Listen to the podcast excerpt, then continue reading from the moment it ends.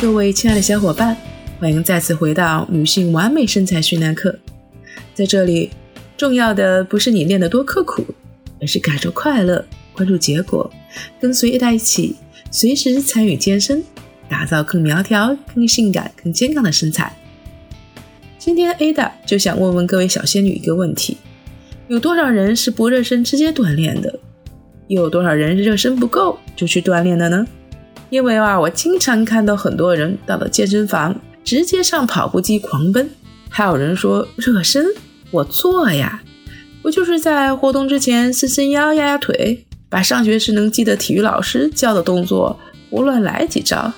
天呀，怎么样？不知道你躺枪没有？热身啊是一定要做的，并且呢要做的充分。这个不是我说的，也不是哪个教练说的，而是我们的身体运动本能的需要。让我来举个简单的例子，告诉你热身有多重要。开车的小伙伴们都知道，冬季在户外汽车打火之后，一定要等一会儿再上路行驶，否则发动后如果不暖机就全速行驶，很容易造成引擎的损坏。我们的身体啊和汽车发动是同一个道理，锻炼前缺乏足够的热身运动，同样也是引起各种运动伤害最主要的原因之一哦。你想啊，我们在开始锻炼之前，人体的机能能力和工作效率不可能一开始就达到最高的水平，因而啊，需要通过热身来调整我们的运动状态。话说，咱们的身体可比汽车的维护保养费贵的很多，不是？那么热身到底有哪些好处呢？哎，官方的这个科学解释是这样的：第一，身体的器官有很强的生理惰性。热身能解除身体的休眠状态。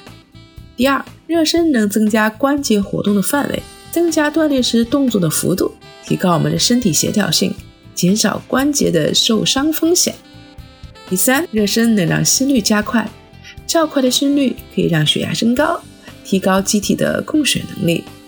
第四，热身能让肌肉和身体的温度升高，让肌肉进入最佳的运动状态。提高肌肉收缩能力和运动的能力，减少肌肉的粘滞性，怎么样？是不是听起来好专业的样子？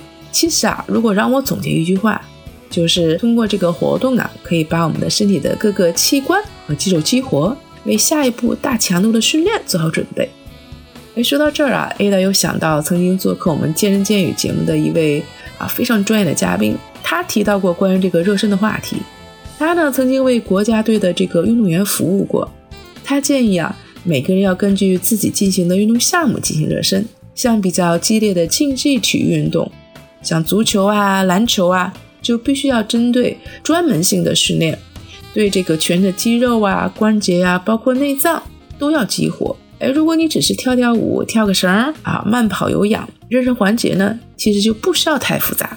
听到这儿啊，你可能会问我，那么在健身房锻炼该怎么样热身呢？首先，记住热身准备的三大要点。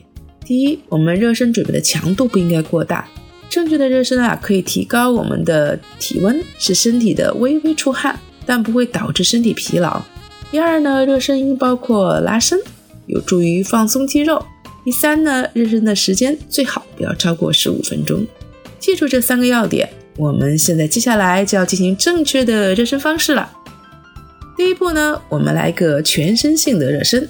全身性的热身啊，是有助于提高心率和体温，增强这个氧气和其他营养物质的输送率。常见的全身热身活动呢，包括慢跑、快走、跳绳和爬楼梯等等。全身性的热身强度应该比较低，时间以五分钟左右为宜。我们再来说说第二步拉伸。拉伸啊。是有助于针对性的放松肌肉，增强肌肉的功能性，防止运动损伤。拉伸呢，可以在训练前、训练中和训练后进行。我们在进行力量训练前啊，可以有针对性的啊拉伸目标肌群，可以在训练中更有效的激活这个肌群。第三步，可以小重量的练习。在正式的负重训练开始啊，我们可以进行小重量的练习。比如说，我们在深蹲训练时，可以用小重量的力量先进行两组的热身训练，比如说每组十二到十五次的这样的重复，对防止运动损伤很有帮助的。听了以上的内容，希望各位小仙女们啊，在运动之前一定不要忽视热身这个环节，也不枉我苦口婆心、口干舌燥的讲了半天。如果你也喜欢我的节目，请大家多多的分享转发，我会更有动力的继续录下去的。下期啊，我就会跟大家聊聊运动后的一个不容忽视的环节。我们下期不见不散吧。